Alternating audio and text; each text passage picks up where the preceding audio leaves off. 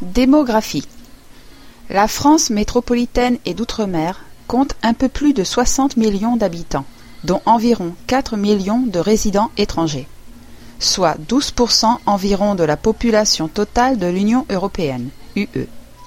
Cette population n'est pas répartie également. Les plus fortes densités sont concentrées dans certaines régions, Île-de-France, Nord, Vallée du Rhône, et dans les grandes villes, Paris et sa région, 10 millions d'habitants, Lille, Lyon, Marseille et Toulouse, environ un million d'habitants respectivement. Malgré sa division en 22 régions, le pays est fortement centralisé autour de Paris, la capitale, dont l'influence politique, économique et culturelle sur les autres régions reste importante. 80% de la population française vit aujourd'hui dans des agglomérations urbaines, alors que la population rurale dominait encore largement en France avant la Seconde Guerre mondiale.